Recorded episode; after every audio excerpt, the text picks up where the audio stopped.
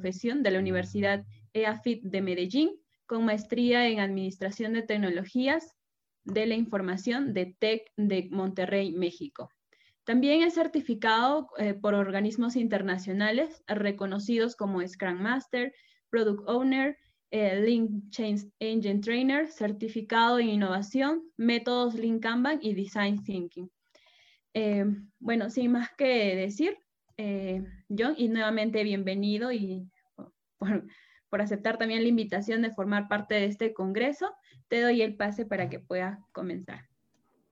un gusto, un gusto a todos los eh, que en este momento se están conectando a esta charla, que más que charla quisiera que fuera un encuentro de experiencia. Y gracias, Jocelyn, por la introducción y a la institución por la invitación nuevamente a, a participar en este ciclo de conferencias. Ya este es el tercer año que tengo la oportunidad de compartir con la institución y de verdad que muy orgulloso eh, cada vez que nos invitan. Entonces, eh, para todos los espectadores y quienes están en este momento, eh, como mencioné, quisiera que este fuera un momento donde pudiéramos aprender todos. Entonces, agradezco enormemente desde ya que cualquier pregunta, comentario, porque vamos a, a estar basado mucho en las experiencias. Entonces, agradezco cualquier comentario en el chat de la, mm, por favor, Jocelyn, me, me interrumpe si ves algún mensaje, alguna pregunta. Eh, igual ahí va a haber una sesión de preguntas al final, pero entonces si ves algún comentario, una pregunta, por favor me interrumpes para, para tomar inmediatamente porque es muy importante que interactuemos aquí con las personas. Voy a comenzar entonces a compartir eh, en la pantalla.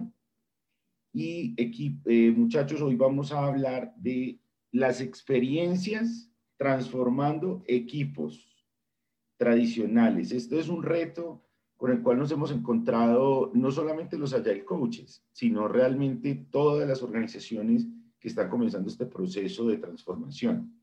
Entonces, hay unas transformaciones que llamamos los coaches que empiezan de arriba hacia abajo, el top-down, en el cual está convencidos los ejecutivos de la compañía y de ahí de forma jerárquica se van de, descendiendo las instrucciones hacia los equipos.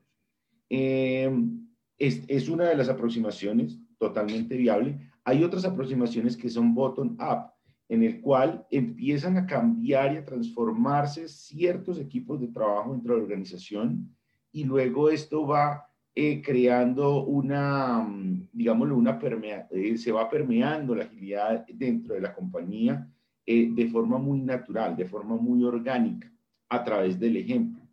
Este tipo de aproximaciones, la segunda, no estoy diciendo que la primera sea mala, pero la segunda aproximación funciona muy bien para darle sostenibilidad a la agilidad.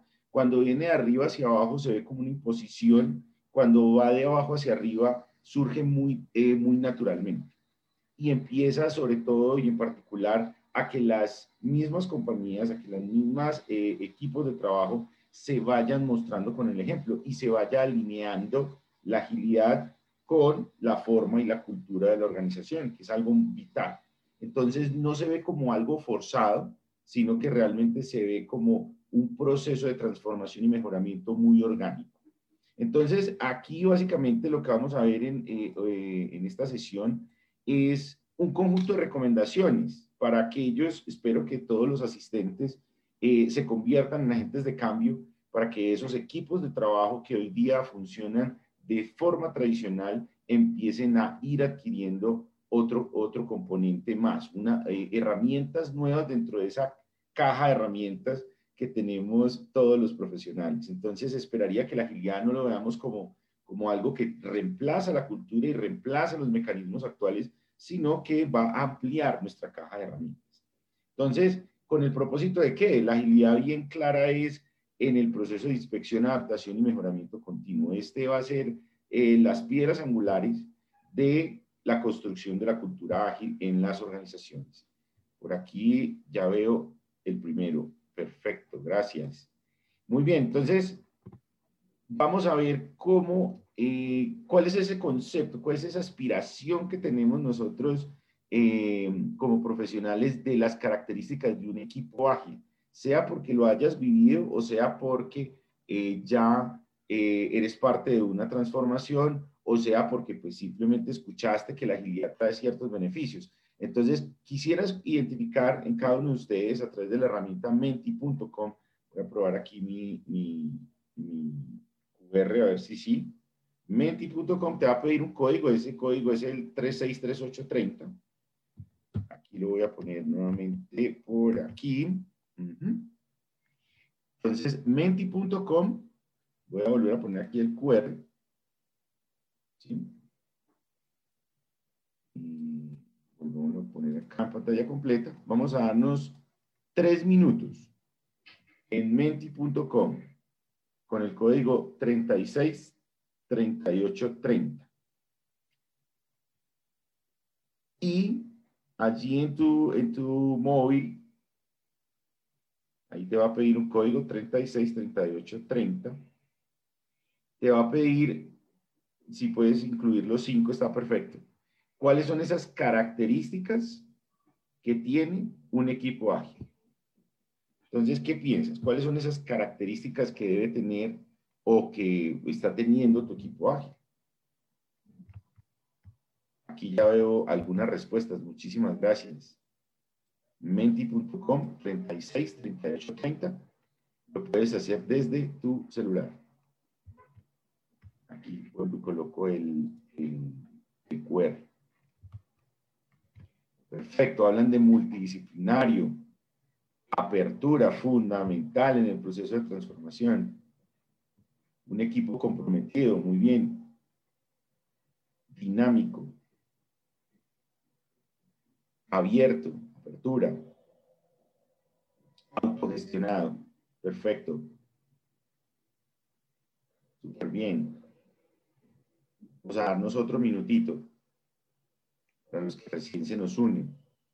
¿Cuáles son esas características de los equipos ágiles? ¿Qué piensas? Tenemos clima laboral, perfecto, moral, moralizados. Habla la, el, eh, el estudio de agilidad. Habla de evangelizados, ordenados, perfecto. Que haya muy buena comunicación, perfecto. Flexible, qué interesante esto, ¿no? Es lo que nos está pidiendo el mercado, la industria.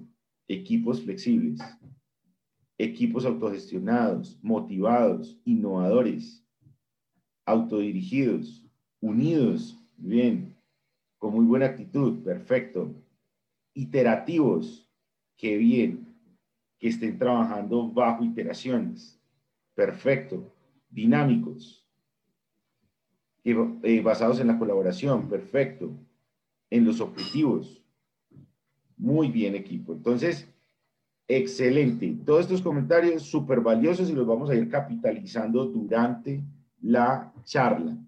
Entonces, miren donde, y, sobre todo, las dos palabras que más resaltan es apertura, que haya muy buena comunicación y que sea multidisciplinario. Perfecto. Estos, estas características las vamos a estar relacionando y viniendo acá muy seguido durante la charla. Porque en efecto, primero queremos que entender cuáles son esos equipos tradicionales, sin decir que son, eh, no, no quiero satanizar a los equipos tradicionales. Hay equipos tradicionales que cumplen los objetivos, eh, son equipos motivados, son equipos que están eh, llevando las compañías y en esto, en esto hemos trabajado mucho tiempo. Entonces no quiero que se satanice eh, el, el, el, esquema tradicional, para nada. Las cosas son funcionales o disfuncionales, dependiendo de la situación. Puede que un equipo tradicional es lo que necesitemos para poder atender esa necesidad particular. Puede ser que en otros escenarios, pues el equipo ágil no sea tan eficiente. ¿sí? Entonces, pero ¿cuáles son esas características de un equipo tradicional? Primero, trabaja por silos. Entonces, eh, ¿cómo es este tema de los silos? Que generalmente los procesos, aquí lo voy a relacionar mucho con software, pero lo puedes encontrar en los diferentes eh, equipos, independientemente si son equipos de desarrollo de software, es que, lo que eh, los procesos, los equipos se distribuyen por cada uno de los procesos. Entonces tenemos equipos que definen y analizan, otros equipos que construyen y otros equipos que prueban. ¿Cierto? Esa es una de las características. Entonces, las, el paso de la comunicación entre entre los miembros se hace de forma silar, porque cada equipo está enfocado a uno de los procesos. Otra característica de los equipos tradicionales, orientado al plan. Entonces, acá generalmente y, sobre, y particularmente, voy a poner aquí el marcador, acá, nosotros desde el principio nos están enmarcando en los equipos tradicionales con todo el triángulo de oro, para aquellos que saben la teoría administrativa, el triángulo de oro fijo, ¿no? El costo fijo, el tiempo fijo y el alcance fijo. Entonces, cuando tengo este escenario donde todas las vértices están fijos, lo que le queda al equipo es que está orientado al plan. Se hace una planeación y el éxito del proyecto, el éxito del desarrollo de lo que deba este equipo construir está orientado a que se cumpla ese plan tal cual como fue determinado. Porque si me salgo de ese plan, inmediatamente estoy impactando alguna de estas vértices. O estoy impactando el tiempo, o estoy impactando alcance, o estoy impactando el costo y todos ellos están fijos. Entonces ahí es cuando el equipo tradicional empieza a tener em, dolores. La toma de decisión centralizada, muy característico de los equipos tradicionales. La toma de la decisión está definido en algunos pocos, en el gerente del proyecto, en el líder del equipo, en el líder técnico, en el director. ¿sí? Entonces, eh, y, y, si esta persona no se encuentra presente, generalmente ocurren, eh, eh, fallamos en la comunicación, se crean los cuellos de botella, entonces no le llega la información al equipo o el equipo no expone o la, la compañía o el resto de, los, de las personas no se dan cuenta de cómo va el equipo si estas personas que son las que están allí generando ese cuello, esa comunicación en ambas direcciones, pues no está o se está generando un cuello botella. Entonces, esa es una característica muy importante de los equipos tradicionales. La otra, hay una menor adaptación al cambio del entorno. No quiero decir que no se adapte, porque sí todos aquí hemos de pronto posiblemente trabajado en equipos tradicionales, pero lo que sí sucede es que la adaptación sea, eh, le cuesta más, llega más tardía, se demora más. Entonces, ejemplo, estábamos haciendo una, un proyecto donde tenemos, eh, ya analizamos que el impuesto de valor agregado está fijado en un valor. Aquí en Colombia en algún momento eh, estuvo en el 16% para todo. Entonces empezamos a construir toda una solución para la compañía basados en que el impuesto iba a estar en, el, en ese valor fijo. Pero ¿qué sucedió? Hubo un cambio de relevo de gobierno, inmediatamente el gobierno que entró dijo, no, vamos a generar un impuesto al valor agregado de dependiendo del tipo de producto. Ya no es 16 para todo, ya es dependiendo del tipo de producto, le vamos a generar diferentes tasas. Entonces, Claro, un equipo tradicional, como está orientado al plan y debe cumplir el plan tal cual, el equipo tradicional frente a este nuevo lineamiento va a tender a terminar el proyecto con lo que se definió al principio, o sea, el impuesto de valor agregado al 16%. Eh, un equipo ágil, al ver esta reacción, sabe que terminar el proyecto bajo este esquema no tiene sentido. Entonces, en un equipo tradicional, cuando está viendo eso, inmediatamente conecta con lo que llamamos los controles de cambio. Eso es un cambio, inmediatamente impactamos, buscamos impactar el costo, buscamos impactar el tiempo. Un equipo ágil, ¿cierto? Porque pues, la diferencia de los equipos tradicionales puede fijarse el costo y el tiempo, pero por lo general no se le fija el alcance. Entonces, cuando llegan este tipo de escenarios, el equipo ágil es capaz de decir, bueno, no continuemos con este proyecto del IVA del 16%, eh, mutemos o evolucionemos a cambiar nuestra arquitectura, a cambiar nuestro diseño para que ya adapte o empiece a adaptar los conceptos de IVA eh, variable. Entonces, inmediatamente el equipo tradicional, como esta variable del alcance, y miren qué importante es, eh, cuando le dejamos una de las aristas del triángulo al equipo, el equipo puede reaccionar frente a ese evento. Porque no tendría sentido terminar un proyecto del 16% sabiendo que ese producto que al final, esa solución que estaba planteada de esa forma, pues ya no va a, ser, ya no va a servir frente a los nuevos lineamientos gubernamentales. Entonces, es muy importante esa gran diferencia entre cómo reacciona a los cambios del entorno un equipo tradicional a cómo reacciona un equipo ágil. Luego viene un, un sistema de reconocimiento que este también es clave. En los equipos tradicionales viene el sistema de reconocimiento muy enfocado en lo individual y asociado a, la a mayor responsabilidad. Entonces, si vemos una persona que tiene, lo está haciendo muy bien, ¿cierto? Lo que tienen los equipos tradicionales es asignarle mayor responsabilidad. Entonces ahí es cuando empezamos a ver un miembro del equipo que es bien proactivo, eh, está en todas las jugadas, eh, la tiene clara, tiene claro lo que hay que hacer y lo entrega en muy buena forma y tiempo. Entonces inmediatamente la tendencia del equipo tradicional es usted va a recibir más responsabilidad, posiblemente más reconocimiento económico, pero también usted esa persona es la que va a recibir mayor responsabilidad. Se pierde un poquito el concepto de lo colectivo, más se halla cuando se presenta esto que aparece el Messi del equipo, generalmente le ponemos la medallita y le asignamos más responsabilidad al Messi del equipo. A diferencia de los equipos ágiles, en los equipos ágiles cuando te surge un Messi, inmediatamente lo que hacemos es aprovechar a ese Messi para que vuelva a los demás Messi. No le asignamos responsabilidad, lo que hacemos es entregarle eh, o empoderarlo de construir más Messi para que el pensamiento colectivo y que como colectivo podamos lograr al mayor desempeño. Eso es lo que busca eh, el equipo, los equipos o la tendencia de la agilidad. Y lo otro que es, es una característica muy particular y muy específica de los equipos tradicionales, y es que piensa en procesos lineales con una única entrega de valor. Entonces, eh, sí, se analiza, se diseña, se construye, se prueba y se entrega como una línea de producción y con una única entrega de valor hacia el negocio. No quiere decir que el análisis no genere valor, que el diseño no genere valor. Todo esto son procesos para poder llegar a esa entrega. Pero cuando uno le dice cuándo termina el proyecto, claramente lo saben en fecha y saben el alcance y ese es su entregable, un entregable. Entonces, ¿qué es lo que pasa? Y por eso abajo hago referencia a qué pasa si continuamos de esta forma.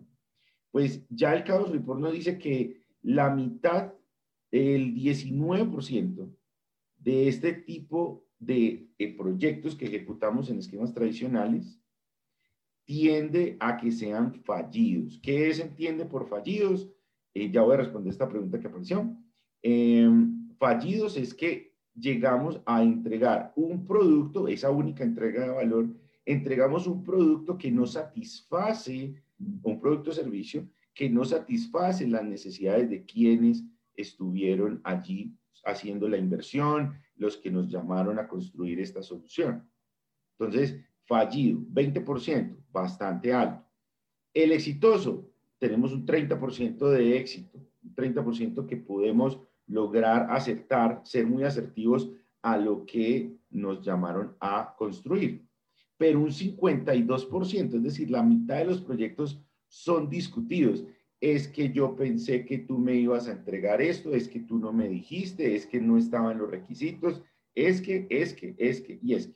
Entonces, ahí hay un porcentaje alto de de pronto fallar. Por acá dicen, ah, bueno, gracias. Recordándonos, si tienen preguntas, por aquí, por el chat, nos pueden adicionar sus preguntas. Gracias. Sí, John, disculpe, justo llegó una pregunta de Enrique Domínguez que dice, ¿cómo lograr cambiar esa mentalidad o proceso donde justo hay proyectos con un presupuesto establecido y un tiempo determinado, donde un cambio impacta directamente al presupuesto, pero se quiere ser ágil en todos los proyectos. Perfecto, muchísimas gracias por la pregunta. Esto viene de la forma como contratamos o como establecemos los lineamientos hacia el equipo. Cuando tú, ya de forma contractual, sea que tú estés manejando vendors, o sea que estés determinando la, la solución con equipos propios, allí se genera el famoso triángulo de oro. Entonces, la tendencia es que en tu organización, por lo general, entregues a visión del producto, más no determines la, la, solución, específicamente el alcance. Me voy a hacer entender. Voy a hacer el ejemplo con, con Lima, eh, pues con el entorno peruano. Entonces, yo estoy en Lima y para ir de Lima a Arequipa, ¿cierto? Si el objetivo es ir a Arequipa, yo tengo diferentes canales para poder, eh, eh, medios para poder llegar a Arequipa. Yo puedo llegar, ir por tierra, yo puedo ir por avión, yo me puedo ir en motocicleta, yo me puedo ir en autobús, me puedo ir en un carro particular. Hay diferentes formas de llegar a ese objetivo. Posiblemente hay que adicionarle otra sazón a este objetivo, posiblemente el tiempo. Si yo tengo una semana para ir a Arequipa, posiblemente la alternativa de irme por tierra sea viable. Pero si yo tengo que estar en Arequipa al otro día o en cuestión de horas, pues ya la alternativa de la tierra, de irme por tierra, pues no va a ser viable, ¿no? Entonces, eso mismo es lo que debemos facilitarle a los equipos en términos de equipo. Para esta iniciativa hay tanto presupuesto y ese presupuesto puede salir desde un análisis financiero de retorno de la inversión con un valor presente neto de lo que estemos estimando al valor presente del retorno de la inversión de esta solución. Esa es la capacidad de inversión que puede tener la compañía en esta idea. El tiempo, posiblemente también podemos estar hablando de esta solución, necesitamos tenerla tal fecha, porque es que si no la tenemos en esa fecha, perdemos la oportunidad del mercado, perdemos el, de pronto el requerimiento o entramos en multas cuando son compañía, eh, temas regulatorios, etcétera y le planteamos la visión del producto, qué es lo que necesitamos solucionar, más no el alcance. Esto lo que le va a permitir al equipo es justamente empezar a responsabilizarlos del cómo vamos a lograr esa visión. Y ahí es donde aprovechamos y maximizamos el conocimiento de los miembros del equipo, porque seguramente ellos, si tú le dices, yo necesito salir de Lima a Arequipa y necesito estar al otro día, si ellos son expertos en transporte, con seguridad te van a lograr la mejor solución posible para que logres en, en tiempo y forma eso que tú estás buscando, esa visión. El problema es cuando le acotamos el alcance, cuando tratamos en esos periodos contractuales, empezamos a presionar hacia la estimación y empezamos a presionar a que el alcance debe estar muy bien acotado lo que debe estar muy bien definido es la visión de la solución. ¿Cuál es la necesidad y qué es lo que debe solucionar? ¿El qué? ¿Qué es lo que debe solucionar esa necesidad? Y el cómo entregárselo al equipo, delegarlo al equipo con confianza, porque pues ellos son los expertos que sí saben cómo lograr esa visión. Entonces, esa sería mi recomendación de cómo desde la forma contractual, desde la forma como estamos estructurando esas capas de portafolio, logramos eh, eh, darle, empoderarle una de las variables y preferiblemente el alcance. Se lo entregamos al equipo. Y empezamos a trabajar con ellos y experimentar con ellos diferentes alternativas surgidas por ellos. Gracias, Enrique, por tu pregunta. Entonces, em, chicos, ¿qué es hay un análisis, esto es de eh, una, esta información es de la del estado de la agilidad de Version One. Es una entidad que año a año hace el estado de la agilidad. Y en la parte izquierda nos aparece, se lo recomiendo que lo, que lo revisen. En la parte izquierda, sobre todo aquellos que van a ser agentes de cambio y quieren empezar a incorporar esto en sus organizaciones. En la parte izquierda le preguntan a todas las organizaciones en, la, pues, a nivel Latinoamérica y en todo el, mundo, ¿por qué es que ustedes están adoptando la agilidad? Y entonces ellos responden, mira, lo primero es porque yo siento que con la agilidad yo puedo acelerar la entrega de valor. Esa es la primera expectativa. La segunda es porque me permite la agilidad ser más flexible. Miren que ustedes mismos lo pusieron allí al inicio cuando les dije las características de un equipo ágil.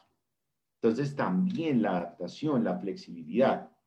En el tercer punto, la productividad. Buscamos que a través de la agilidad haya mayor productividad a nivel organizacional y equipos. El cuarto, la alineación entre el negocio y quienes solicitan la solución y quienes la van a desarrollar. Aquí está muy acotado el mundo de tecnología, pero lo voy a ampliar más. Es quien tiene la necesidad, y quién realmente la va a construir o los que van a ejecutarlo. ¿sí? Entonces ahí necesitamos mejorar esa alineación. El quinto, por ejemplo, la calidad del software. El sexto, la capacidad, la capacidad de ser predecible en la entrega de valor. Entonces, esas son las expectativas, lo que espera las compañías que se meten en este mundo de la agilidad. En la parte derecha está la realidad. ¿Qué es lo que realmente ocurrió o el beneficio que adquirió la compañía cuando incorporó la agilidad? Entonces dice, primero, la flexibilidad. Entonces, definitivamente, eh, la transformación de los equipos hacia la agilidad permite ser más adaptable a los entornos, a los cambios que, que estén ocurriendo en el mercado y en el entorno. Es decir, que aquellos equipos y compañías que estaban metidos en este tema de la agilidad, posiblemente fue menor el impacto frente a este tema, por ejemplo, de la pandemia o entornos buca en los cuales estamos actualmente, porque tienen ya esa cultura de poderse adaptar frente a las habilidades y al cambio de prioridades. El siguiente, la visibilidad del proyecto. La visibilidad del proyecto y facilitación hacia esa alineación, ¿no? El cuarto, bueno, quinto ya, la entrega, la aceleración de la entrega, que era otra de las características que necesitábamos. Y la que para mí, pues como, como ontológico, me parece más es rescatable y es el tema de la moral del equipo. Permítanme, cerramos la ventana porque ya les dije por allí por fuera eh, eh, podar el, el, el césped. Disculpen. Listo, entonces en quinta posición, la moral del equipo. Y en sexta posición, más o menos, y el aumento de la productividad, el incremento de la productividad del equipo. Este es los resultados de ese beneficio de la agilidad y este estudio por sí mismo les va a ayudar cambio a llevar a sus stakeholders de por qué o para qué es que va a servir esta transformación. Porque realmente a medida que lo vamos a seguir adquiriendo en el equipo, el equipo lo va a ir asimilando muy bien y va a ir entendiendo para qué es. Aquí hay algo importante, la brecha existente entre la expectativa, que es la, recuerden que en la primera posición estaba la aceleración de la entrega de valor, pero en los resultados no estaba, o realmente los beneficios no están en la primera, en la primera posición. ¿Y por qué se está dando esta, esto? O sea, que sí es un valor, sí lo está recibiendo el negocio, pero no en, el, en la tasa que esperaría eh, o que esperaría la misma organización en sus expectativas. ¿Y por qué se está dando esto? porque nos falta, todavía nos falta cerrar un poquito la brecha entre desarrollo y producción. ¿Cómo así, John? John, explícanos eso. Claro, resulta que el equipo de desarrollo ya lo entendió y el equipo de desarrollo está generando producto, está generando producto eh, eh, de forma iterativa incremental. Pero el equipo que mantiene las aplicaciones, el equipo que mantiene la operativa, no, no está todavía cambiado con su mindset de recibir producto iterativo incremental. Entonces, siempre hablamos de las ventanas de producción, es decir, espacios de tiempo donde yo de forma controlada voy recibiendo lo que me va entregando desarrollo. Entonces, ¿qué pasa? La velocidad con la que desarrollamos no es la misma velocidad con la que ponemos a producción. Entonces, esa, esa sensación de bueno, sí, estoy acelerando la entrega, realmente no está llegando al, máximo término que es ponerlo en producción. Entonces, para cerrar esa brecha en que realmente la velocidad con la que desarrollamos de forma iterativa incremental también sea la misma velocidad con la que estamos sacando productos y servicios hacia el mercado. Para cerrar esa brecha ahí donde entra el concepto de DevOps y es algo muy importante aquellos que están eh, en este mundo de la tecnología mayormente, porque pues este concepto es más que tecnología, pero cómo determinamos eh, realmente eso y cerramos esa brecha de que realmente se alineen las cadencias para que nuestros clientes finales realmente estén recibiendo el producto con la misma velocidad con la cual estamos desarrollando en agilidad. Entonces, voy a explicarle tres conceptos con los cuales me he ido basando para que entendamos por dónde es que tenemos que llevar a nuestro equipo para que realmente llegue a la agilidad y le saque bastante el juguito a este tema de la agilidad. Perfecto, aquí ya, ya este la respondimos, ¿cierto, Enrique? Sí. Entonces, este es una gráfica tradicional del modelo de Tuchman, creado por Bruce Tuchman en 1965, donde habla que los equipos, cuando recién se juntan, están en un proceso de formación, ¿cierto? Luego de que están en ese proceso de formación, pasan a una etapa de conflicto, lo que llamamos el storming, ¿sí? Cuando después de que pasan por el storming llegan a una fase de normalización y luego caen ya en un punto del desempeño. Aquí la representación es como la curva del seno, hay otras que la representación es una gráfica ascendente. Cualquiera de las dos es válida, es interpretación. Pero aquí es importante entender cuál es el comportamiento humano cuando estamos en este ciclo. Cuando estamos en formación, las personas cuando recién están ahí están en el proceso de darse a aceptar, que, realmente podamos consolidarnos como un equipo. No, no, como dicen por ahí en, en términos colombianos, no mostramos el cobre, mostramos la carita bonita, ¿no? Eh, entonces, evitamos, eh, hay varias inseguridades de cómo se hará, será que se hace aquí, esto sí funcionará. Las personas evitan el conflicto, ¿sí? Y por eso hay una alta dependencia a quien se destaque como líder. Entonces, en ese momento, cuando los equipos están en formación, los que somos líderes, sea a nivel operativo, transformacional, eh, administrativo, tenemos un gran componente cuando las personas están en este entorno, que es debemos asumir el rol de dirigir. Aquí sí, de pronto, eh, invitar a la gente a que participemos posiblemente genere más confusión que ayuda. En este punto es donde el líder debe tratar de definir muy bien la forma del qué, el cómo, que todas las personas del equipo entiendan qué hay que hacer, cómo lo van a hacer. Ahí posiblemente tenemos que echar mano de los procesos de la organización, de los estándares, de las políticas, compartirlos y reforzarlos muy periódicamente para que las personas vayan entendiendo su rol en el equipo y cómo hacerlo, porque pues obviamente apenas estamos en formación. Pero de allí vamos a pasar rápidamente al estado del conflicto.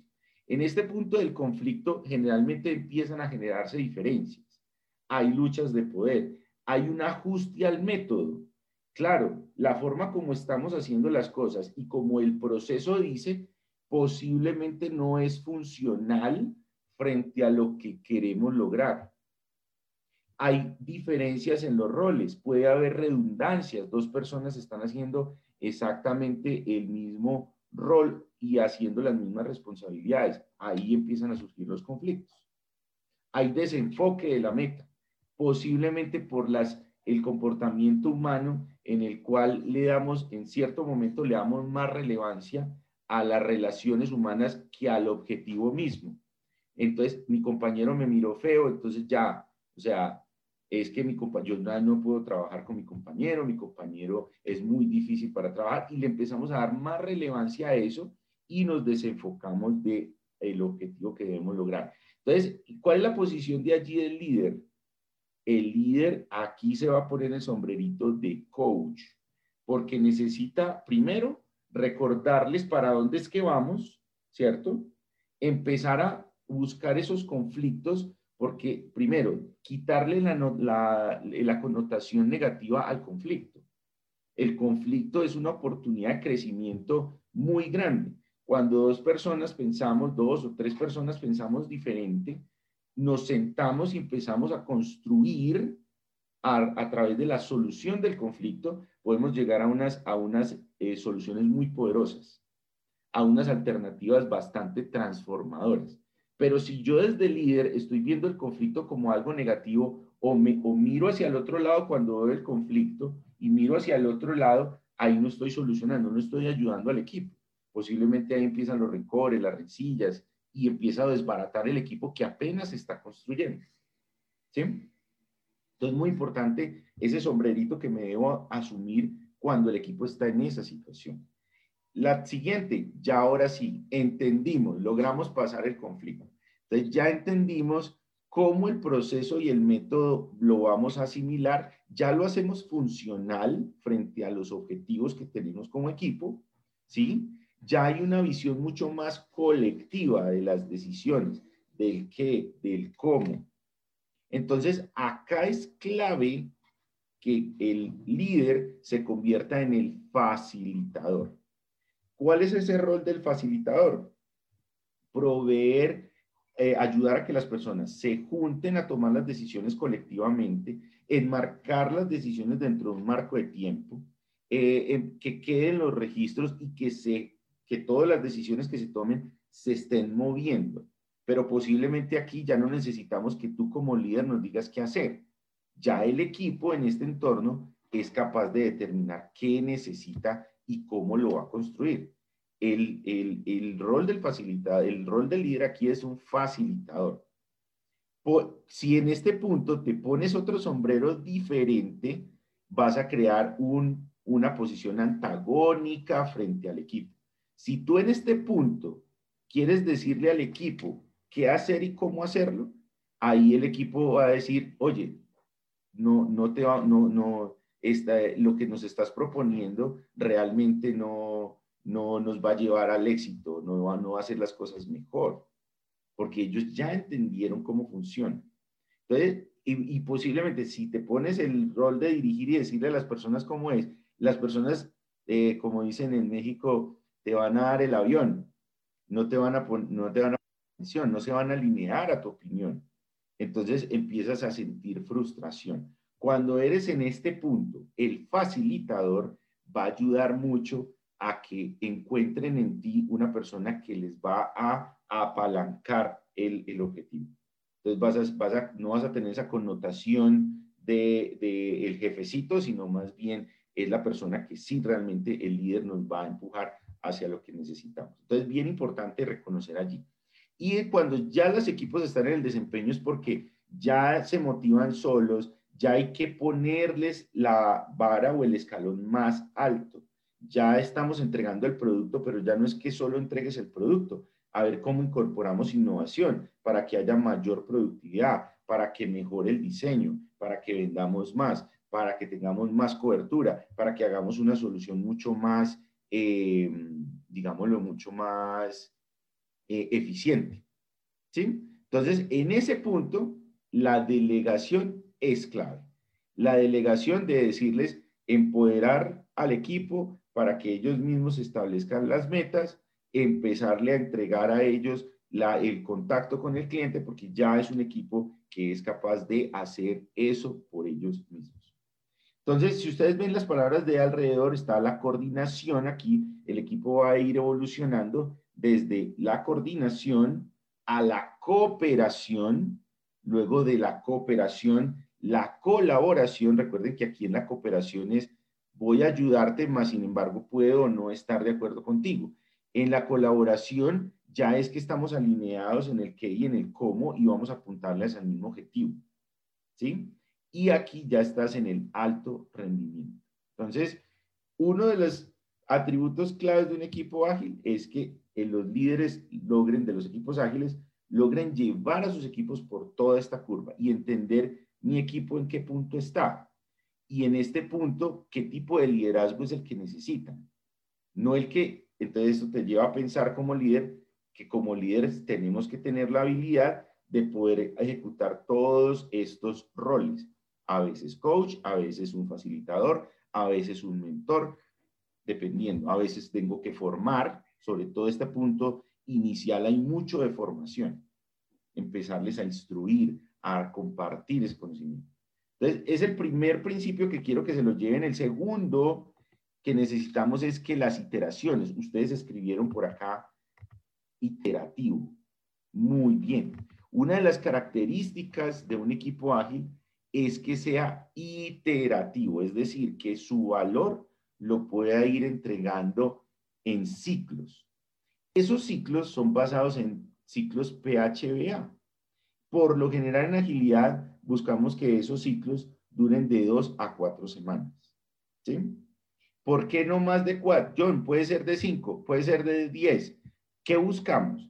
Entre más corto el ciclo, más rápido muestro y valido que lo que estamos haciendo sí está yéndose hacia la solución que necesitamos llegar. Entre más largo el ciclo, ah, bueno, ¿y qué pasa? Cuando me dicen, no, no vas por el camino del bien, vas por el camino del mal, estás totalmente desenfocado. Si estos ciclos son muy largos, el chance de tener que reprocesar y los sobrecostos de tener que reprocesar para volver a quedar en el camino del bien va a ser más altos.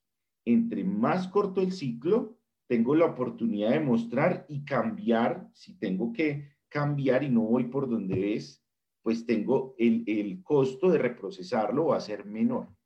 Entonces, por eso, dentro de la agilidad hablamos de ciclos de dos a cuatro semanas. En esos ciclos, lo que buscamos es acá determinar el qué hay que hacerlo y cómo hacerlo. Pero desde el punto de vista aquí, poniéndole la lupa de la agilidad, lo que buscamos es que haya un entendimiento colectivo. Aquí no es que enviamos a un analista de negocio para que hable con los que tienen la necesidad y a través de ese analista de negocio eh, nos venga y nos cuente aquí qué es lo que hay que hacer. No, lo que necesitamos es traer el que tiene la necesidad y que se vuelva eh, parte integral, proactiva y comprometida del equipo que lo desarrolla, para que realmente cuando estemos en la ejecución no se vuelva el teléfono roto de que yo te entendí y tú me entendiste. No, aquí mismo estás y aquí tenemos la información de primera mano. El cómo, lo que decía al principio y, y alineado con la pregunta eh, de nuestro compañero es el cómo lo determina el equipo. Por eso los estás trayendo y por eso confías en ellos. Si es un equipo de desarrollo de software, pues los que saben hacer software son ellos. Si es un equipo de mercadeo, los que saben vender son ellos. Los, que saben de las estrategias son ellos. Entonces, por eso es que como tú no sabes, por eso los estás buscando y se está consolidando el equipo. Entonces, ¿por qué no, si ellos son los expertos, entregarle el cómo? y tú como negocio empoderarte del qué y liderar el qué. Entonces, todo esto necesita líderes facilitadores. En el hacer, necesitamos que, que pues ahí es hacer lo que planeamos, ¿no? Pero importantísimo, cuando estamos hablando de agilidad, que no tenga un comportamiento silar, evitar que durante el hacer vamos a tener un comportamiento del silos. Entonces, aquí es muy frecuente que lo que hacen en los equipos, la primera tendencia de los equipos es, bueno, entonces, listo, vamos a pasar no de un solo entregable, sino de forma iterativa. Perfecto. Entonces, primera iteración, análisis. Segunda iteración, diseño. Tercera iteración, desarrollo. Ahí no hiciste nada. Lo que hiciste fue plantear el mismo proceso que tenías, pero lo llamaste sprints y no cambiaste nada. Sigue actuando de forma silar. Entonces, lo que estamos buscando en la agilidad es que remover esos hilos y enfocarnos en esta palabrita que a veces suena de cajón, pero sí que es importante. Y cambia inmediatamente la visión del equipo. Ya no nos vamos a enfocar en el plan, nos vamos a enfocar es en el valor. ¿Qué tanto valor podemos entregar por cada iteración? y valor real de negocio. Entonces, claro, cuando tú cambias el enfoque de plan a valor y tú dices que en un sprint vas a hacer análisis, entonces hay como que, a ver, ¿qué tanto valor genera que hagamos análisis para el producto y la solución de este negocio? ¿Yo puedo vender eh, con, con, solo el análisis? No. ¿Yo puedo eh, reducir tiempos operativos solo con el análisis? No. Entonces ahí es cuando cambias esa lupa, cuando cambias ese enfoque, del plan al valor es donde el equipo empieza a entender que ya no debe trabajar de forma silar. Entonces, bien importante cuando cambias ese enfoque. El espíritu colaborativo, ahí como líderes, la visibilidad permanente de los impedimentos. Cuando eres un líder facilitador, te enfocas en los impedimentos. no te enfocas en decirle a la gente cómo va, ni, ni preguntarles qué tal, qué, eh, cómo vas ahí, no. Vas a estar es pendiente de los impedimentos y riesgos, porque esa es la comidita, esa es tu materia prima para el proceso de liderazgo. En el verificar, que es qué pasó con lo que planeamos. Aquí entonces es entregas, si quieres cambiar a tu equipo, es que esa entrega no es entrega de PPTs, no es entrega de diseños, no es, es de entrega de valor. Si el valor es vender, entonces a ver cuántas ventas. Si el valor es reducir tiempos operativos, ¿en cuánto me reduce el tiempo operativo? Si el valor es, eh, no sé, eh, abarcar más mercado, entonces con esta solución, ¿cuánto estamos abarcando? La entrega es de una solución, cuando decimos verificar, lo que estamos mostrando es la solución real que ya el, el, cliente del negocio puede percibir, puede jugar con eso. Importantísimo. Otro proceso es de verificar el feedback, ya lo he comentado, por eso hacemos ciclos cortitos. El feedback, dime qué, qué, qué opinas, por favor, sé honesto de esto que te estoy mostrando. ¿Qué, qué, qué opinas? ¿Vamos bien? ¿Vamos mal? ¿Sí? Y otro muy importante es el reconocimiento y la revaluación del mediano largo plazo. Los equipos ágiles, a pesar de que están de forma iterativa, permanentemente están viendo cuánto valor hemos entregado de la solución que tenemos que, a donde tenemos que llegar y cuánto valor nos resta por construir o nos resta por entregar. Y eso en un equipo ágil lo compara con el presupuesto cuánto presupuesto hemos gastado versus cuánto presupuesto nos queda. Entonces, ahí igual funciona, ya en términos del alcance, se mide en valor y ya dependiendo de la aproximación ágil, medirás el valor con puntos, con tallas, con, con Cosmic, con lo que quieras, pero el valor, ¿no? ¿Cuánto es el valor? Y eso lo vas a comparar con el presupuesto. Si el presupuesto gastado está en el 50%, ¿cierto? pero lo que nos resta es el 65%, pues ahí ya tengo que hablar con el equipo y le ayudas al equipo a tomar decisiones de priorización. Porque recuerda que el alcance es variable. Que estemos en el 65 no es malo. lo que sería malo es que se nos acaben los recursos económicos y no, no cerremos el mínimo producto viable. Eso sí sería malo. Y el actuar, que siempre permanentemente tengamos el espacio para el mejoramiento continuo. miren que aquí yo no estoy hablando de Scrum, no estoy hablando de Kanban, no estoy hablando de Save, estamos hablando de un ciclo PHBA, que es la esencia de todas las metodologías que trabajan de forma eh, iterativa. ¿Con cuál cierra? Aprendiendo y mejorando. Mejorando. Si no le damos el espacio al equipo para mejorar, no estamos haciendo nada. Porque los errores, si nosotros no soltamos un momentico y nos ponemos a pensar en cómo hacerlo mejor, seguimos pasando por el mismo H, ¿no? Por el mismo hoyo, hueco, estamos pasando una y otra vez y ahí mismo nos vamos a quedar porque no seguimos el día a día los va consumiendo y no nos damos cuenta que estamos pasando por esa misma parte y podemos ser mejores. Entonces, ahí importante cómo este ciclo representa no solamente la forma iterativa, sino la interacción de su líder con, dependiendo del ciclo, qué es lo que tenemos que hacer. Entonces ya te damos dos conceptos, ¿no? Entonces el primero, el modelo de Tuchman, dos, el ciclo PHBA. El tercero, la segregación de valor. Esto es muy importante, colegas. Estamos diciendo que por aquí, de hecho, dijeron, no, pues aquí la idea es enfoque resultados, la idea es eh, iterar. ¿Qué es lo que pasa? Nosotros venimos desde unas capas de portafolio y aprovisionamiento donde terminamos, tratamos de determinar la capacidad presupuestal y humana que vamos a proveer para hacer esta solución. Luego viene un proceso de planificación y alineación, es lo que busca la, la agilidad. Entonces, en este periodo, estos periodos, la agilidad lo que busca es que sean lo más corto posibles. Llevar al equipo a que haga, más que planeemos todos los variables. Entonces me acuerdo, un, me conecto con mi actual eh, entorno, que es, em, es un banco en México. Ellos están liderando un dashboard de toda la región, desde México hasta la Patagonia, ¿cierto? Entonces, claro, en este momento donde más información tienen es cómo se comporta este dashboard en México, pero ellos tienen que ir averiguando cómo se comporta en Perú, cómo se comporta en Colombia, cómo se comporta en Brasil, cómo se comporta en Chile.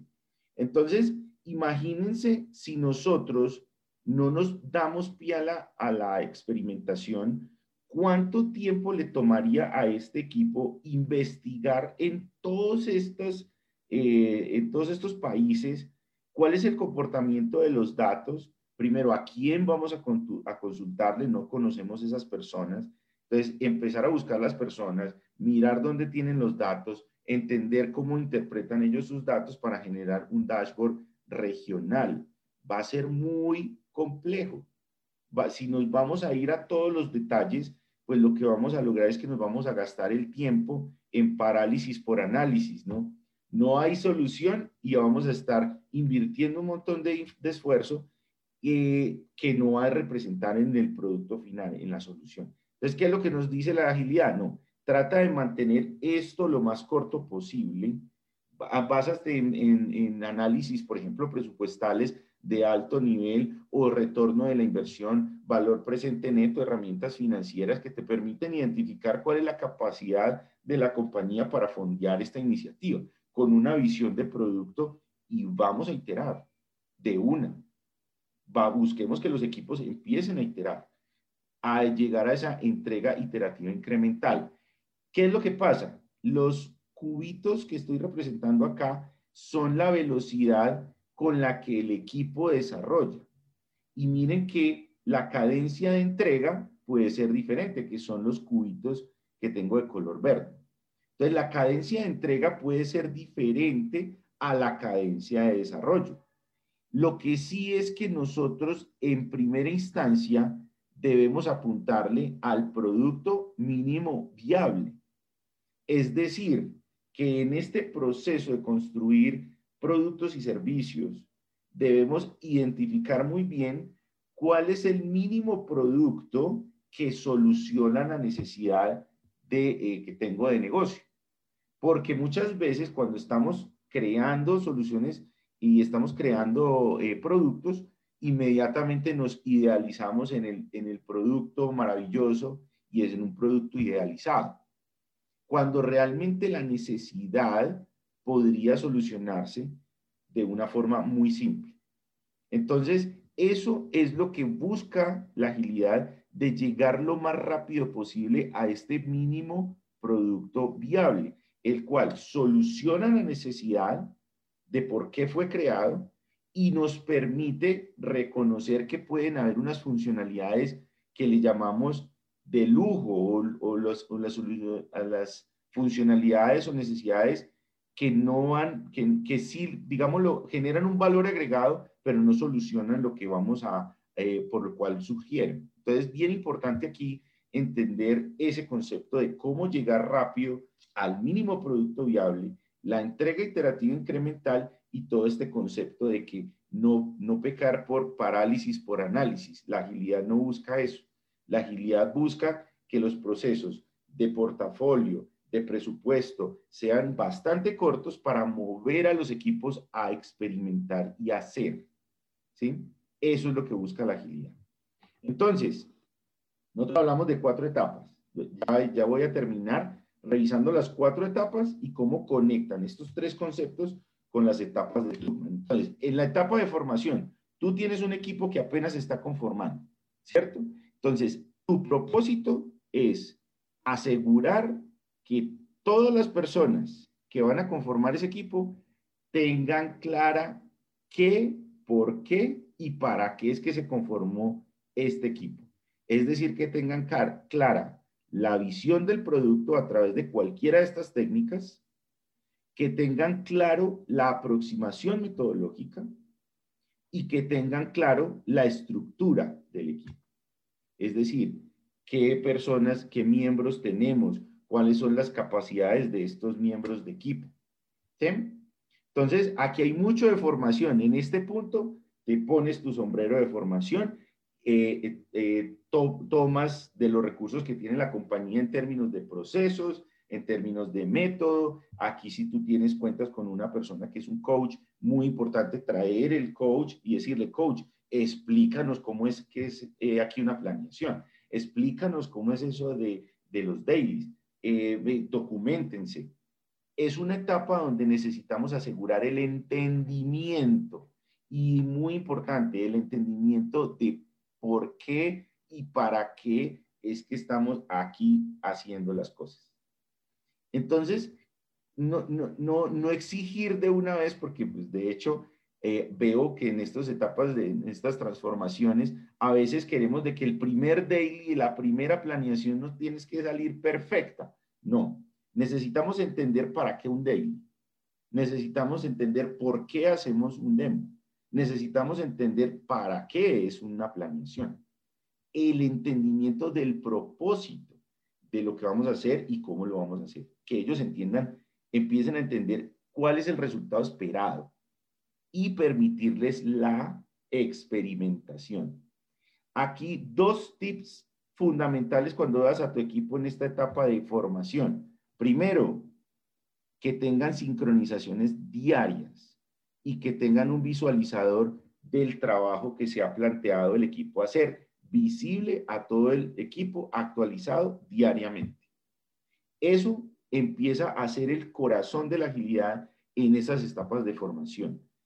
Si el daily no salió perfecto, tranquilo, el equipo va a ir evolucionando hacia esa perfección. Primero que entienda para qué es un daily, eso, que entienda para qué es el proyecto, que entienda por qué es que incorporamos agilidad, que entienda por qué es que necesitamos esta solución en el negocio. Entender, entender. Posiblemente no practicarlo, no hacerlo con la mayor destreza, no, pero entender. Ese va a ser tu clave allí. Cuando el equipo está en conflicto, entonces aquí es, primero, tú tienes una triada de liderazgo que son los tres pilares que te van a ayudar a resolver los conflictos. El primero eres tú, o generalmente como Scrum Master, es la facilitación de la resolución del conflicto. Que el Product Owner, que es el que determina qué es lo que necesitamos y hacia dónde queremos dirigir el producto o servicio. Y el otro es el líder técnico que sabe cómo eh, construye o cómo es la mejor forma de construir la solución. Esta triada necesariamente va a tener que trabajar muy de la mano, alineados de forma colaborativa, que estén empujando para el mismo lado. Eso van a necesitar, esta tría de liderazgo necesita estar fuerte cuando lleguemos a esta etapa de conflicto. Entonces, si tú como Scrum Master en esta etapa de conflicto estás peleando o no te quieres ni ver con el product, con el product owner, ya, de entrada, mal. No, los conflictos no van a ayudarle a, no se van a resolver en el equipo. El equipo va a tender a irse a uno de los dos bandos. Con el líder técnico, misma situación. Esta triada debe estar fortalecida. Deben ser partners, apuntando hacia la misma, eh, hacia, hacia lo mismo, hacia el mismo objetivo. Ahí hay bastante componente de coaching. ¿Qué pasa en los dailies? porque ustedes van a decir, bueno, y en un tema de agilidad, ¿qué conflictos me voy a enfrentar? En los dailies surge una primera, un, eh, un punto y es la falta de transparencia. Creo que me quedan cinco minuticos para que pasemos a las preguntas. La falta de transparencia, discutir soluciones durante la sesión y que no exista una sincronización. Ese es de los típicos conflictos que suceden en un daily. En la etapa de refinamiento, dice que no haya participación, que las personas vayan al refinamiento y no estén, no estén participando, que no tengamos una capacidad de retroalimentar al negocio de esa funcionalidad que tú quieres es viable o no técnicamente. Entonces ahí empiezan a generarse los conflictos. En la planeación, típico, la sobre o la subestimación. La, no, no somos capaces de refinar ¿Qué tanto podemos hacer en una iteración? Ese es uno de los conflictos típicos. Y en la review retro que vengan los juicios, acusaciones, ¿no? Es que tú esperaba esto, es que veo que no me están entregando un producto eh, terminado, eh, posiblemente allí es donde vamos a estar.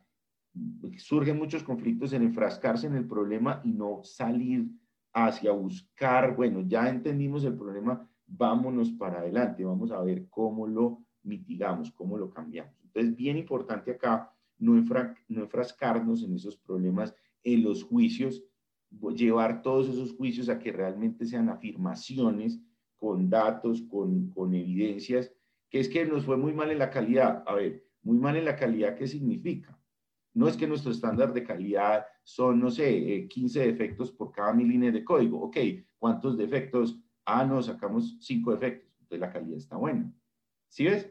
Entonces, muy importante en esta etapa de conflictos el coaching, poder tener esa capacidad de eh, evitar los juicios, llevarlo más hacia afirmaciones, ver el conflicto de una forma proactiva y que esta tríada de liderazgo realmente esté consolidada. En la etapa de normalización, aquí la agilidad es donde ya en este punto el equipo ya sabes para qué es un daily y, lo, y hace el daily. El problema es, y en la etapa de normalización, es que logremos alinear la agilidad con los propósitos de mi negocio y de la iniciativa. Que no tengamos agilidad de humo. ¿Cuál es la agilidad de humo? Hacemos daily, hacemos planeaciones, hacemos retrospectivas, hacemos demo, pero el negocio no ha visto impactado en nada. No están entregando más, no, hay mejor calidad, eh, seguimos, el, el entregable en producción es el mismo, sigue siendo uno, lo único es que ustedes están haciendo dailies, están haciendo retrospectivas, están haciendo... Aquí en la normalización ya es un momento para decirle, el equipo ya sabe para qué es el daily y lo hace. Hace la retrospectiva y la hace. Aquí es, tenemos que conectar el propósito de lo que espera el negocio con la agilidad y que eso se tangibilice. Entonces aquí muy importante empezar a incorporar temas de métricas perdón, mínimo producto viable, fundamental. Empezar a determinar OKRs, por ejemplo. Empezar a determinar cómo es la velocidad del equipo y nos vamos, qué necesitamos para entregar más valor con cada iteración. ¿Sí? ¿Qué necesitamos para reducir, eh, para reducir el desperdicio, es decir, mejorar la calidad? Ahí es donde yo ya tengo que, en esta etapa es donde ya sí tengo que buscar la conexión entre la agilidad y realmente la entrega del valor. ¿Sí? Mucho mentoring y aquí clave los dashboards y algo que es una herramienta propia de Scrum que es la, el Release Burn Chart. Pero bien importante en esta etapa, ahora sí tengo que conectar la agilidad. Mientras no estés aquí, si estás en las etapas previas, ni modo, porque las personas todavía no hacen la práctica y todavía no entienden eso para qué cuando ya sepan para qué y lo hayan experimentado y ya hayan logrado encontrar esa agilidad, cómo es funcional para ellos, ahora sí llegas con el componente de esto, tenemos que acelerarlo, acelerar la entrega de valor, mejorar la calidad y esto le vamos a poner numeritos. Y en la etapa de desempeño aquí hay un punto fundamental y esta, hablamos de la delegación, pero aquí ya no es suficiente con que funcionen las cosas sino ya lo que les decía, ponerle al equipo la varita más arriba. Hay cuatro rubros que eh, quisiera compartirles dado la experiencia. Hay un rubro, que, un rubro que es la innovación. Entonces, empezar a incorporar componentes cuando el equipo ya está pidiendo subir la varita o está en un status quo donde todo va, vamos por la autopista, cinco carriles a 100 por hora, tú ya dices, bueno, aquí es donde ya el equipo vamos para la etapa de desempeño. Entonces, un componente, empezar a incorporar innovación, empezar a hablar de eh, mejores experiencias de usuario, eh, que sean más portables las soluciones, que haya mayor eficiencia. Otro componente, las prácticas de ingeniería. En este punto, ya tú ya le puedes empezar a empujar al equipo, incorporar que no solamente entregue y que funcione, sino que tenga excelencia técnica. Por otro lado, la excelencia de las personas, que empecemos a desarrollar habilidades T, que no nos enfoquemos en una sola tecnología, que las personas puedan tener diferentes tecnologías y prácticas, eh, que desarrollen nuevas competencias, que hayan planes de mejoramiento, planes de carrera. Aquí en este punto. Cuando tú ya tengas el equipo en este punto, ya aquí tú como líder y como ya comenzaste un proceso de delegación, ya puedes decir, terminé mi labor aquí muchachos, continúen ustedes y yo me voy a tomar un equipo que está en formación para llevarlo nuevamente al alto desempeño. Entonces, esas serían las etapas, colegas, por donde vamos a ir llevando a nuestros diferentes equipos. Em, siempre me eché ocho minuticos más, pero bueno. Eh, quisiera que porfa eh, volvamos allí al Menti y coloquemos qué nos estamos llevando hoy. ¿Qué fue lo que te quedó de esta charla? De esto y si tienes preguntas, porfa, nos lo pones en el chat, abres tu micrófono y nos cuentas. Estamos aquí para escucharnos. Queremos darle la participación a todos. ¿Hay alguna pregunta? Si no, entonces agradecería que ahí en el Menti, 36, en ese mismo 36, 38, 30, nos cuentes qué te llevas hoy. Permítame, yo lo, yo lo cambio aquí. Ahí, eso. Ya te debe salir el nuevo. ¿Qué te estás llevando hoy? Y mientras eso sucede, pues si tienes preguntas, adelante.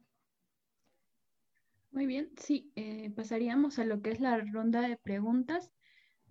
si alguien tiene alguna consulta, lo puede escribir por medio del chat. Eh, eh, creo que tenemos una pregunta de Andrei. ¿La puedes hacer, Andrei? sí.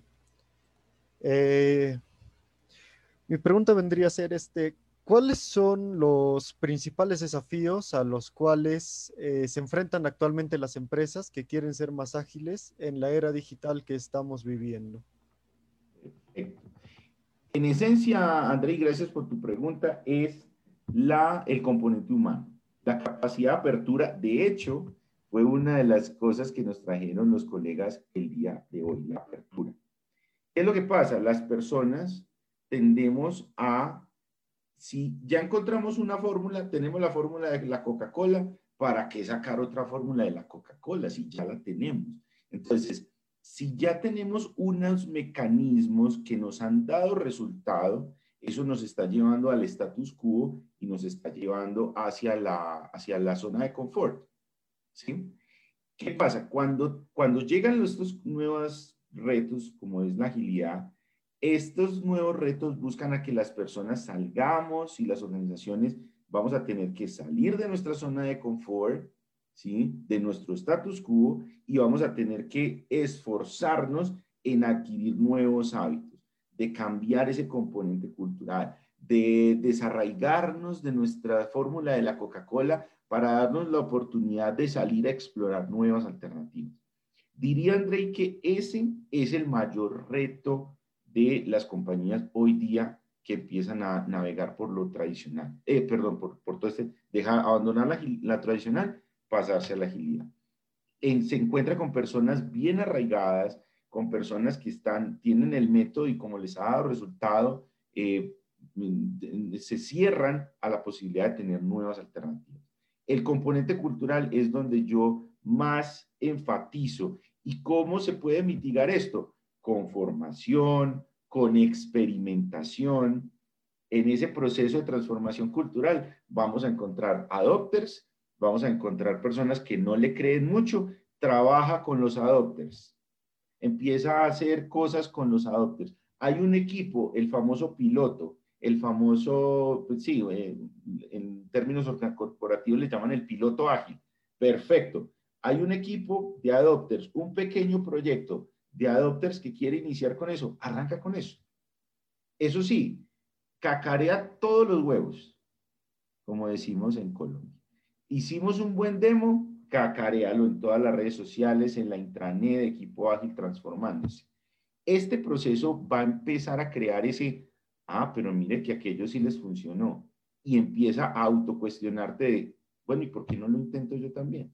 Entonces, eso, ese componente, André, es el mayor reto, la apertura y la transformación cultural. Y ahí es donde eh, invito a que los que son agentes de cambio, espero que varios de aquí o todos los que estemos participando hoy nos convirtamos en esos agentes de cambio, tenemos nuestro mayor reto, ese cambio cultural, el desarraigo de, las, de los métodos que nos han venido dando eh, resultado y plantearnos la experimentación, explorar nuevas alternativas. Eh, perfecto, muchas gracias por su respuesta, Antonio. A ti. ¿Qué otra tenemos? tenemos otra pregunta de Luis que dice, ¿qué estrategias a nivel académico, eh, por ejemplo en la universidad, se pueden promover para generar una cultura de agilidad?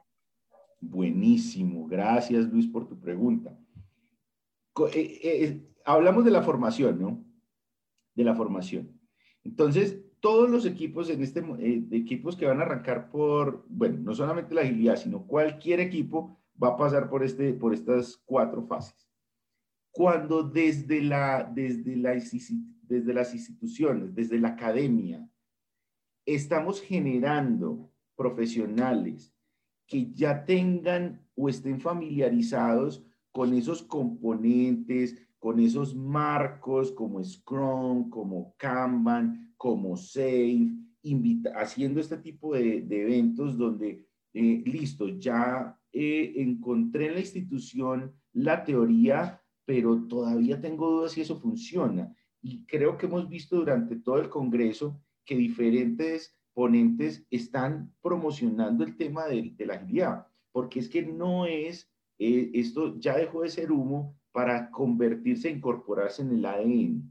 Entonces diría que desde las instituciones, y pues gracias a, a IVA que pues viene con esto desde hace mucho tiempo, como les dije, esta es mi, tercer, mi tercera ponencia anual, viene incorporando y ayudándole a esos equipos a que al menos ya tengan el service pack de cuáles son los marcos, de que realmente funciona, de cuáles han sido los casos de éxito, cuáles son los casos de estudio, para que cuando un miembro, un profesional que ya pasó por la institución, se encuentre con la realidad, pues esta fase y este periodo de formación va a ser muy corto, porque ya la persona trae el Service Pack instalado, ya sabe y tiene las librerías instaladas de la agilidad. Entonces, a las empresas va a ser este, este punto uno, le va a ayudar mucho a las empresas y a sus líderes a que realmente pasemos muy rápido a esa fase número dos, a que ya empecemos a identificar, bueno, ya tenemos la librería, entonces esto cómo lo incorporamos con nuestra realidad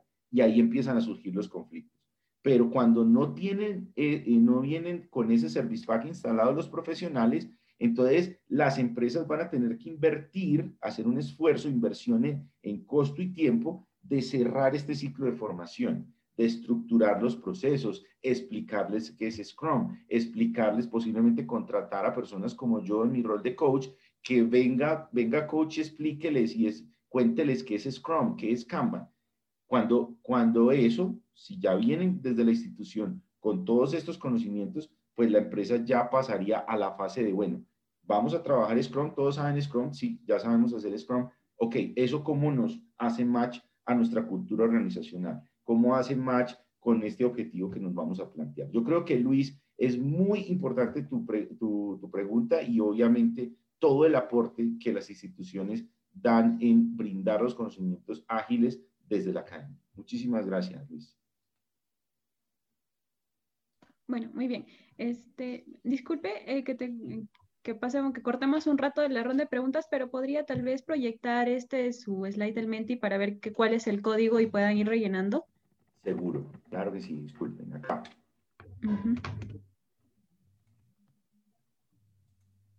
Bueno, igual se les estoy enviando el código por el chat para que lo tengan en cuenta y puedan ir respondiendo a la pregunta también de qué se llevan de esta ponencia.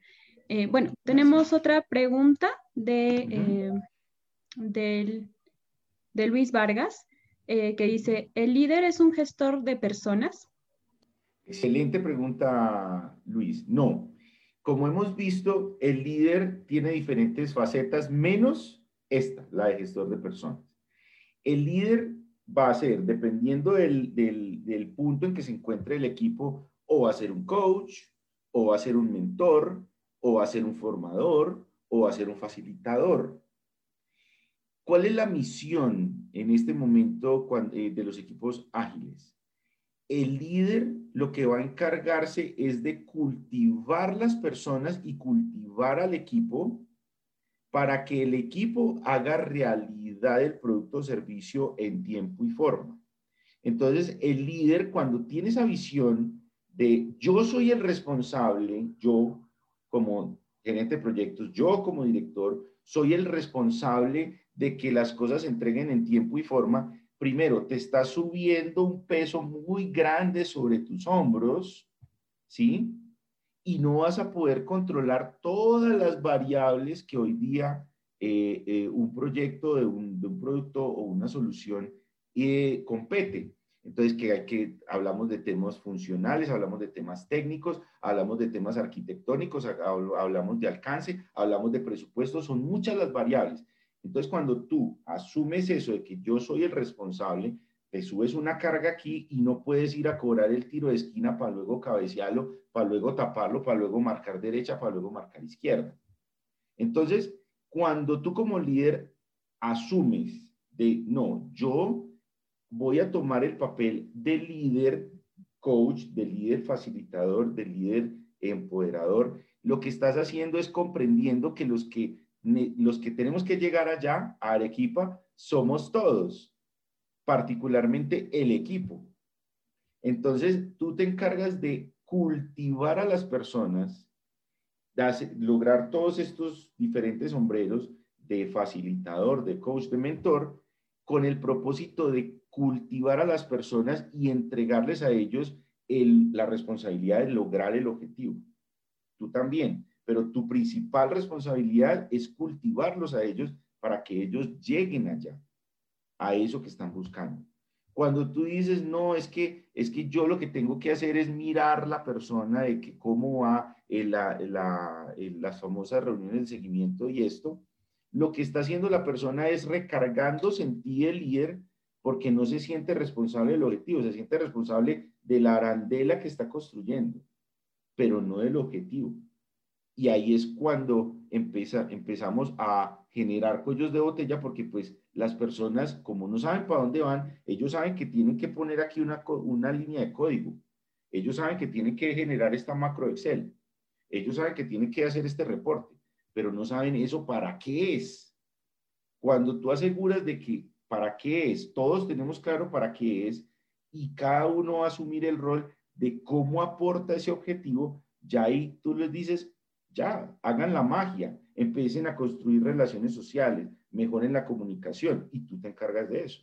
Tú te encargas de construir ese equipo, construir las personas que cierren sus brechas de conocimiento, para que ellos, como ya saben a dónde tienen que llegar y dónde es Arequipa, entonces pues lleguen a Arequipa. Ahí es muy importante ese rol, eh, Luis, y gracias por tu pregunta, porque aquí hablamos de diferentes sombreros de líder, menos de un gestor de personas. Ese es el que esperaríamos de líderes de equipos ágiles, su, menor preocupación, ¿no? Gestionar personas, sino más bien el, proceso, el entorno, eh, las relaciones, el crecimiento de las personas, más que el, el objetivo como tal. ¿Qué otra pregunta? Vamos bueno, muy bien. Creo que, bueno, hasta el momento no hay más preguntas. Perfecto, porque yo creo que se llevan un nuevo punto de vista, una claridad en los conceptos, una diferente forma de ver la transformación, un aprendizaje de cómo provocar mecanismos ágiles en una empresa. Gracias que un equipo, eh, que en un equipo no hay que ver las cosas aisladas, correcto, y que los equipos ágiles pueden ser una ventaja competitiva total. De hecho, en, entornos buca, pues contar con equipos ágiles, eh, porque pues no, creo que una realidad fue para todos que este tema de la pandemia significa que las cosas, lo único, lo único cierto es que va a haber un cambio. Claves para identificar cómo, cómo está el equipo y qué acciones tomar. Perfecto. Poner énfasis en el desarrollo de los equipos, no solamente en el desarrollo individual. Muchísimas gracias. De verdad, nuevamente a todos, gracias por sus preguntas, gracias por la participación y bueno, nuevamente, Jocelyn, gracias a la institución por el espacio.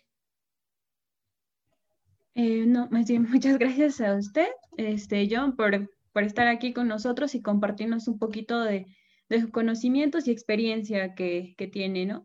Eh, muy bien, chicos, es también agradecer a cada uno de ustedes eh, por estar aquí en este evento y también acompañarnos, invitarlos a seguir participando de los siguientes eventos. El siguiente que tenemos es a las 2 de la tarde. Y por el link, se bueno, por el chat se les estará pasando el link de, de la encuesta de satisfacción. Es importante recordarles que si desean la certificación, tienen que rellenar la encuesta y eh, tener una asistencia del 80% en este congreso, ¿no? También se les estará pasando los enlaces de nuestras redes sociales para que se puedan enterar un poquito más de, del capítulo y de los nuevos eventos que vamos a realizar y pues igual siempre tener un poquito más de información de lo que estamos haciendo. Eh, bueno, sin más que decir, este, nuevamente gracias John por estar con nosotros y pues eh, hasta, hasta la próxima. Muchísimas gracias a todos. Buena tarde y invitados a las siguientes conferencias. Muchas gracias. Gracias.